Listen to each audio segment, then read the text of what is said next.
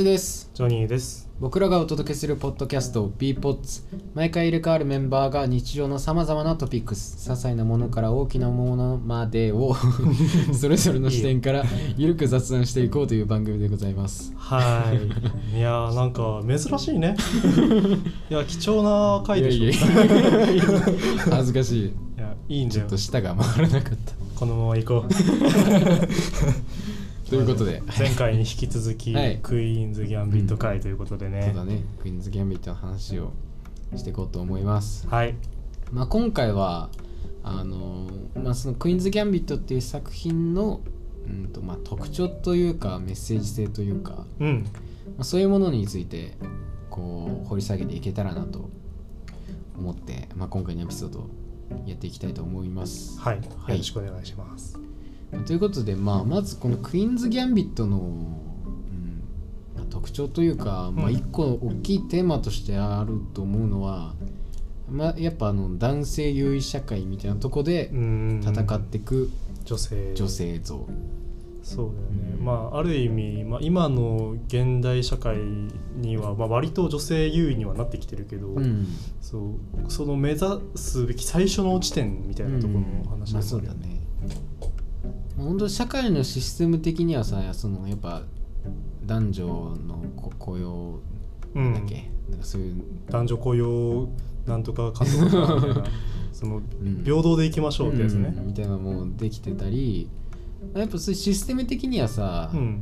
やっぱその辺フェアにはなってきてると思うけど、うん。やっぱさあの根本的なやっぱ根付いてるそういうのってあったりするじゃん、うん。ね。これだから女はとか言われちゃったり、うん。まあ、だからやっぱそういううん。いまだにちょっと根付いてる問題としてうん。やっぱまあこれは他の作品とかでもいっぱいそういうのをテーマに挙げてるのはあると思うけど。そうだね。まあ、このクイーンズ・ギャンビットも、まあ、一個大きいテーマとしてそういうのはあるよね、うん。まあ、主人公のベス・ハーモンがさうんやっぱ最初の大会ではめっちゃ舐められまくってるみたいな。いやーそうだね。初心者用なら。女性はこの女性がこの大会に出るのか？言われちゃったり。言われちゃったりする。まあそこでバチボコにね。もうボコボコにしてね。男を蹴散らすっていう、爽快感あふれるね。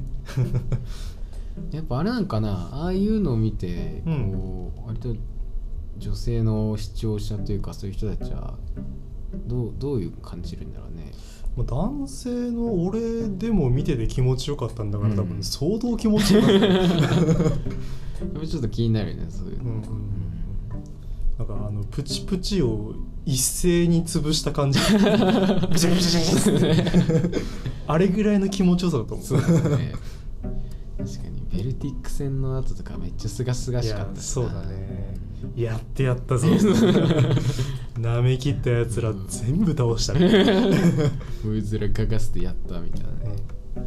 実際本人もなんかそういう感じだったうしね、んうん そうだね。まああとあのでもベスって割とそのなんて言ったらいいんだろうな、まあ、理想理想といえば理想じゃん。なんかものすごい強い、うん。こう立ち向かっていく感じっていうのは。うんでもやっぱあのこのクイーンズ・ギャンビットの魅力というかあの他のその女性キャラクターみたいなのもうん。いて例えばまあベスのお母さんだったり、そうだね。うん。まあ、あとベスのあの義理義理というかなんつったらまあ引き取ってくれた養母養母っていうのかな？そうだね。うん。あのアルマっていう,、うん。その引き取ってくれたお母さんのキャラがいたりうんやっぱこうそういう人たちはみんなこう、うん、なんつったらいいんだろうな。言い方がいいのか分かんないけど、まあ、うん。男にやられてるっていうか、まあ そうだね、まあ、時代背景的にもね、うん。そう男性優位の社会だからね。そうだね、まあ、ベスのお母さんはちょっと登場シーンが少ないから、うん。あんまこう深くその素性というかうん。分かんないんだけど、そうだね。うんであの引き取ってくれたあの義理のお母さんのアルマうん。は、まあ、結構あのキャラクターとしてなかなか壮絶な かなりね。人生を生きてきてる感じがあって、うん。まずピアニストを目指してたんだようん。ねそのアルマは。そうだね。部屋にもピアノ置いてあったしそう。ねただ極度の上がり症でうん。結局それを諦めて、でまあその夫と結婚して、うん。そう。子供をまあ妊娠するんだけどその子は死んじゃう、でそこからこう家に追いやられて、えーまあその夫との仲もあまり良くなく、うん。うん精神安定剤とお酒に逃げてそう。そうね。でも最終的にはそれで死んじゃうっていうね、うん。ちょっと悲しいキャラなんだけど、うん。うん。まあ、でもあのアルマってキャラが結構このクイーンズ・ギャンビットでは、まあ、もう一個のテーマとしてうん。の象徴というかとしてあるなと思っててこのクイーンズ・ギャンビットってあのもう一個その精神安定剤みたいなのが結構出てくるああじ出てくるね。あ緑の。そう緑の。カプセル。そう。変な幻覚みたいなうやつの、あれの存在ってのがまあやっぱあのドラマにの中では結構大きいものだと思ってて、うん。うん。まあ、主人公のベス・ハーモンもうん。あのずっとあの薬を飲んでなきゃ落ち着かないみたいな感じだったりじゃん、勝負の前は絶対飲まないと。みたいな、であその養母のアルマもその薬をこう飲んでてやっぱあの時代って、まあ、あの時代というか、まあ、今もそうだと思うけど、ん。こうやっぱ、うん、なんかものすごいストレスを抱えてる人が多かったっていうかそうだね。うん。まああの50年代60年代ぐらいの時代背景としてやっぱあの時期ってすごいそういう薬とかお酒に逃げる主婦が実際に多かったらしいのね。うん。うんっていうのもそのもともとこう戦前で働いてた女の人たちが、うん。あのまあ戦後でこう割と国が豊かになって働かなくていいみたいな。あであの専業主婦としてこう家にいろみたいな、うん。女は家で家のことをそうやれっていう風潮ができて、うん。やっぱそれに対するストレスがまあね。募ってあのお酒だったり、うん。えーまあ、薬だったり、うん。まあ、特にあの時代はそういう薬の規制も今みたいなのとはちょっと違ったからそうだね。こそドラマで出てくるような精神安定剤みたいなのが普通に市販で売ってたりして、うんうん。まあね今でこそステイホームでねお酒家で飲みすぎてる人いるんじゃないですか。気をつけた方がいいですよ。うん。だからあのね本当お酒だったり薬だったりうん。っていうのに頼っちゃう。でまあそういうストレスを抱えちゃうっていうのは、うん。まあ、今の時代でもあるもんだと思ってて、そううだね。ん、いやなんか前になんかで、まあ、誰が言ってたのかちょっと忘れちゃったけど、ん。なんかその時代50周年てか50年周期ぐらいで、うんあの似たようなことが起きるみたいな、うんうんその50年前のことを見ると実は今につながってたりするみたいなことを話してる人がいて、うん。でこの「クイーンズ・ギャンビット」の舞台って今から2020年からちょうど50年前ぐらいなんだよね。うん。で、まあ、そのストレスを抱えて、えーまあ、薬にうん。逃げちゃう。その精神的に不安定になって、うん。そういうものにどうしても頼っちゃうみたいなのがあのドラマでは結構描かれてるけどそうだねでもそういうのって本当今、まあ、まさにコロナの時期でさ精神的にも、まあ参っちゃってうんるよね。うん。ストレス抱えてる人とかって多いと思うし、うん。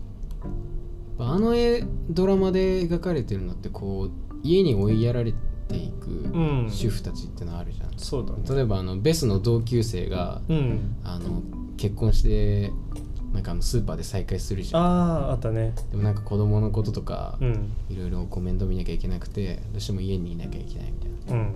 でそのベビーベビーカーっていうかあの、うんショッピングカートのあの赤ちゃんの下にはめっちゃお酒がうん ワインが大量にあるみたいな。そういうカットだね。うん。あったんだけど、まあ、あれって結構、うん、象徴的っていうか、うん。まあ、あのドラマの一個のテーマを表してるシーンだなっていうのは思って、うん。やっぱこう家に追いやられてうんストレスが溜まっていく人たちみたいなのがうん。あると思ってて、まあそれって今まさにそうなわけじゃん。そうねまさに。そう。うん。だからそういうの通ずる部分はあるなと思ったし、うん。あとその日本だとあんまないけどやっぱ海外とかだとその精神安定剤飲んでうん。ダメになっちゃう若者っていうのは結構多くって。ああそうなんだ。まあ、今だと規制されてたりするけどあのザナックスっていううん。抗うつ剤みたいなのがあるんだけど、うん。それの飲み過ぎでオーバードーズで死んじゃう若者とか結構うん多かったりして、まあ、他にもなんか風邪薬みたいな、うん。うんやつとか、まあ、咳止めのシロップみたいなのをこう大量に飲んで、うんいわゆる薬物乱用だね。うん、そうだねやっぱそういうのって あのそういう若者のストレスとか不安なところから来るもんだと思うし、うん。まあ、そういうのと薬って結構密接に関係があるっていうか、うん。だから割と、まあ、あれは本当50年60年の話だけど、うん。それがやっぱ今にも通じ通じてるものはあるなっていうのが、だからそういうのも含めて2020年というタイミングであのドラマをやった意味っていうのがあるのかなっていうのは、うん。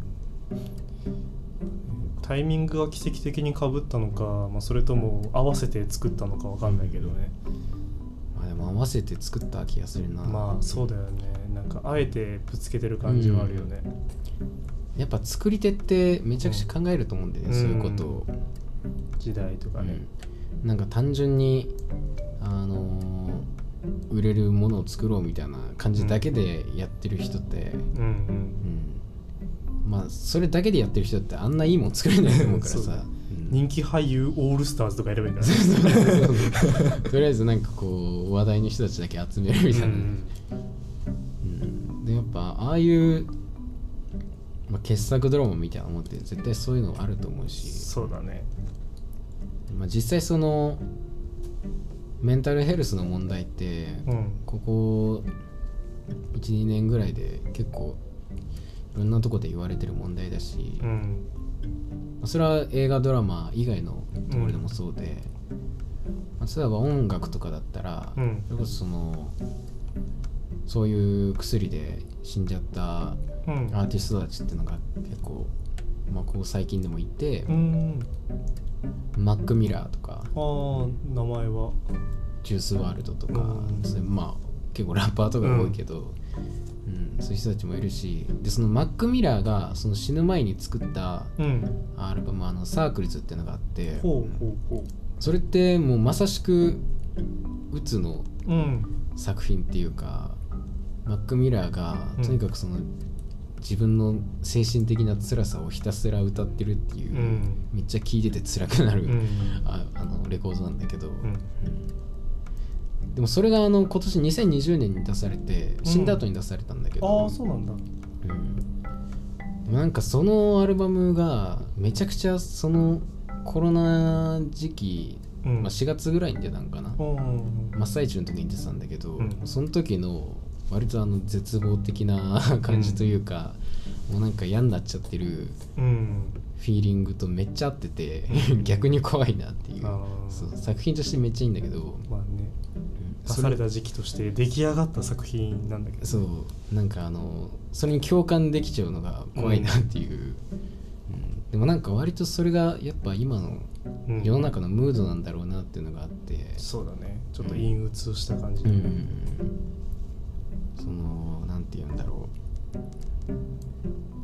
メンタル的にこう落ちていく感じっていうか、うん。2020年のあの時期っていうのは結構そういうムードがあったと思うし。そうだね。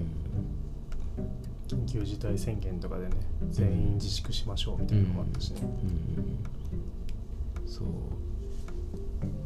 まあだからこそそういうものにそういうのに打ち勝つためのものが必要なんだなっていう。ただやっぱあのドラマでは酒とかドラッグに頼った結果で、うん。そういう人たち結構ダメになってるわけじゃん、うんまあ、アルマは死んじゃったし、ベス・ハーモンも二日酔いで、うん。うんあのなんだっけボルコフか、うん。ボルコフにボロ負けしたり、ボロッボロのやつボロボロにやられてね。うん。で最終的にあの薬やめて、うん。あのみんなで協力して勝ったわけじゃん、うん。だからやっぱそういうものがメッセージとしてあるのかなっていう、うん。辛くてもねうん。一人で抱え込まないでみんなで頑張ってこうみたいな、やっぱこの陰鬱な雰囲気を脱するために必要なものは酒とかドラッグじゃないんだっていうのを、うん。こう一個メッセージとして、うん。あのドラマでは言ってんのかなっていうのは、そうだね、うん。あるかもしれない。そうあとちなみにうん。あれ知ってた？今年うん。売れた曲ってうんうん。結構ダンスミュージックが多いって知ってた？えそうなんだ。例えばあのデュアリパって人のうん。あのなんなんていうんだっけ？リリリバリバタニアみたいな。なんだっけ？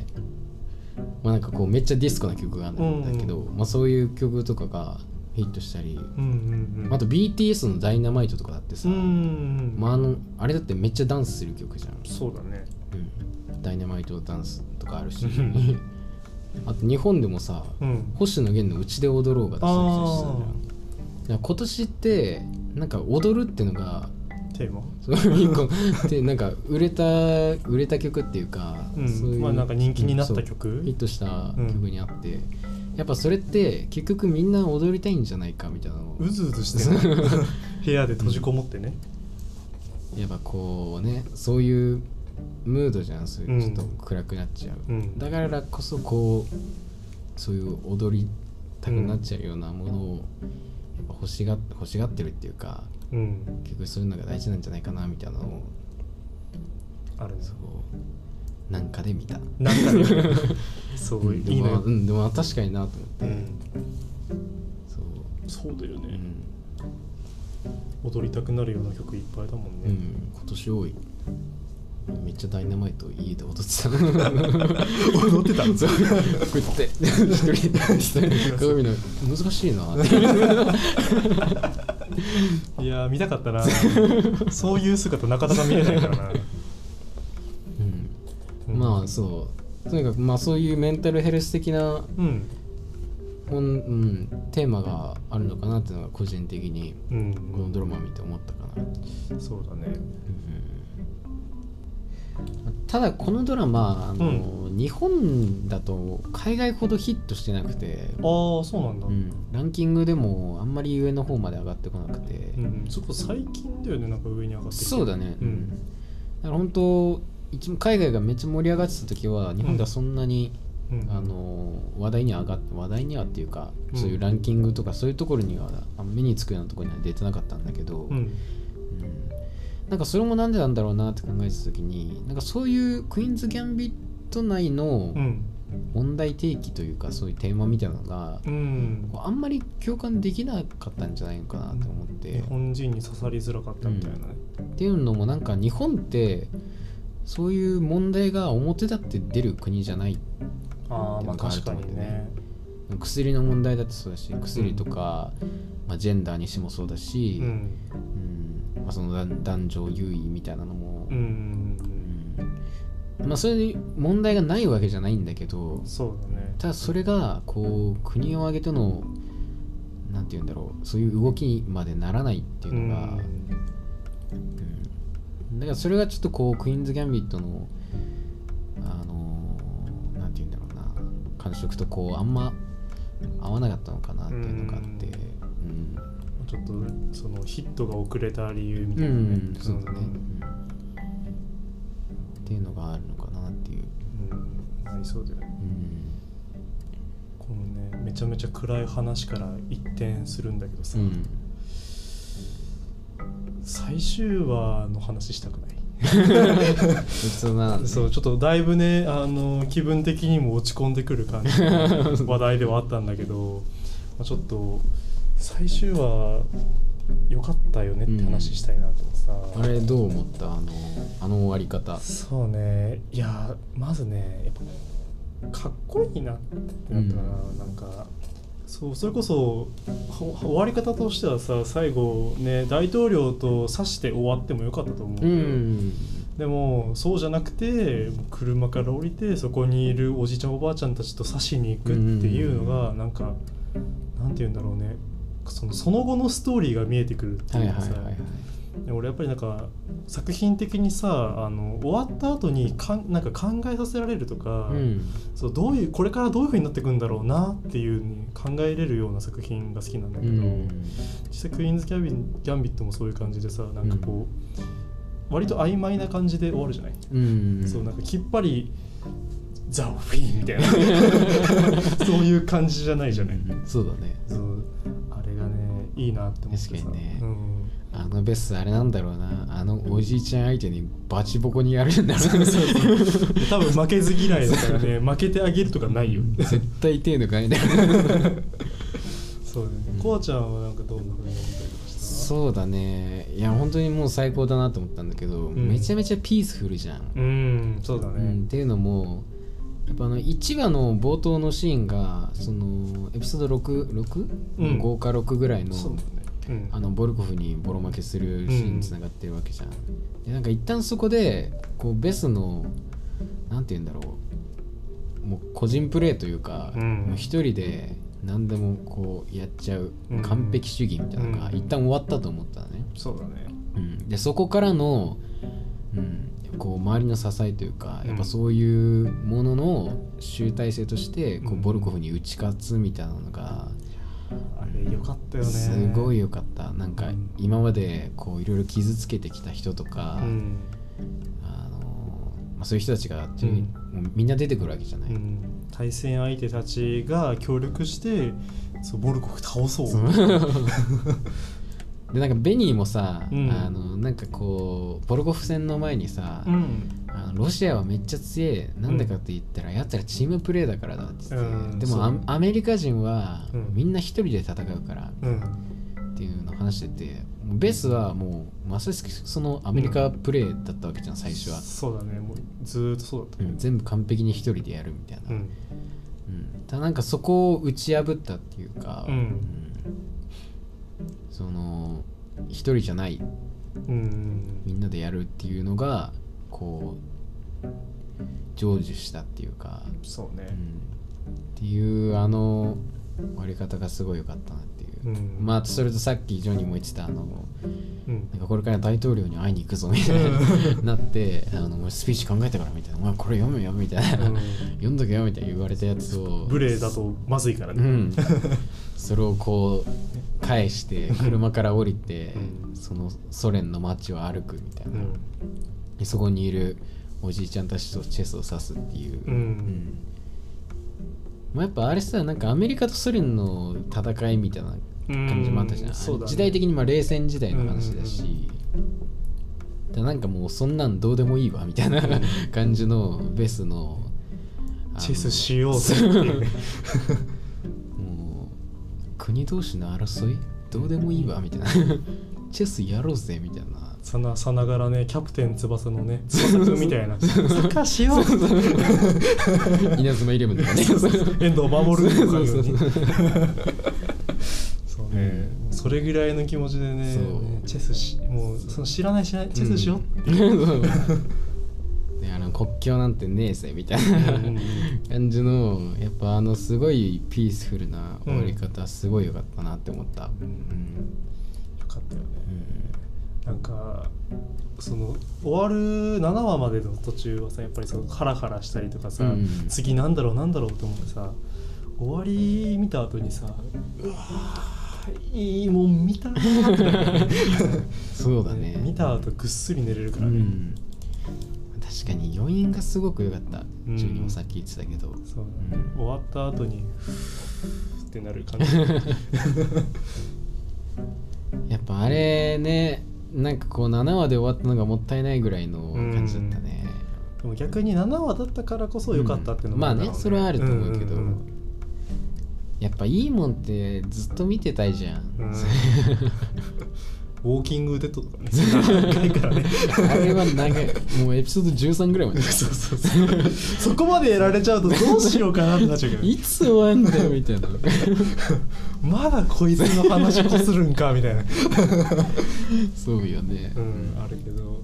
逆にねそれぐらい短く終わってくれると、まあ、キリもいいのかな。そうだね。あるよね、見やすいしね単純に。うん、うん。見やすい。進めやすい。そうだね、うん。そう。俺なかなかねウォーキングデッドとかプリズンブレイクとかね進めづらいものをすごい相手の時間を使ってしまうから、そうだよね、うんうんいやそう。俺がなんかドラマ見るの体力使うのってやっぱそのシーズンがめっちゃ多いみたいなのあるじゃん、ね。特に海外ドラマとかってさ、内容が面白いっていうのは分かるんだけど、ん。こうそれをこう見切るまでのうんね、体力すごい使うからね。やっぱこう乗るまでのうんなんか結構大変だったりするじゃん、それこそ今でこそあの日本に今輸入されてやってる「スーツ」っていう、うん。えあのドラマとかもあるね。海外のやつで俺見てたんだけど、うん途中だれちゃうんだよね。ああそう。なるほどね。まあまあなんかせ主人公が成長していったりとかそういうストーリーあるんだけどさ、うん。毎シーズンそれやられるとさ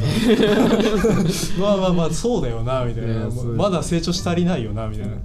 そう。結構ねだれちゃうんだけどね、うん。やっぱね短いワンクーワンクールにも割と満たないけどあれぐらいの長さでもいいのかなってなっちゃうんだよね。俺なんかゲームオブスローンズとかさめっちゃ話題になってたしさ超面白いって聞いたからさ、うん。もう見てみようと思ってさ俺シーズン12って見たの、うん。したらさもうずっとエッチのシーンばっかりいやそうシーズンやだ1やだやだみたいな。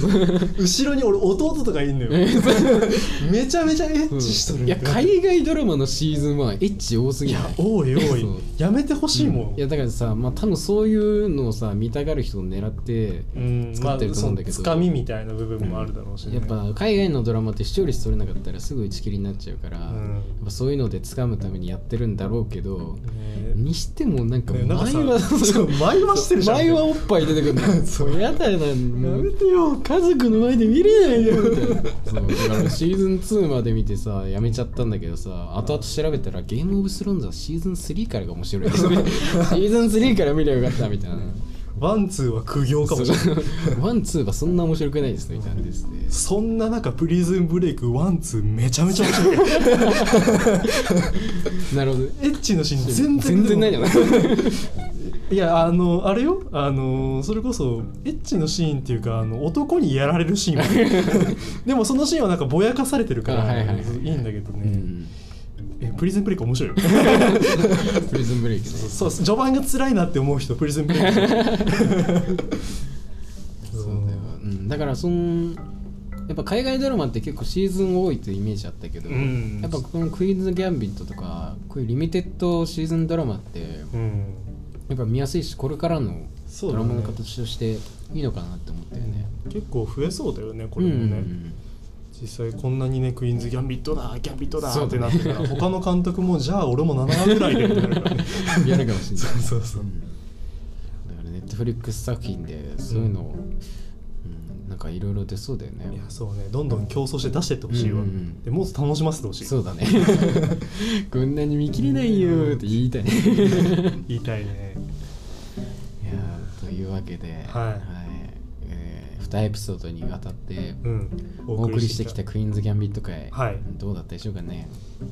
面白かったでしょ 結構喋ったね。そうね。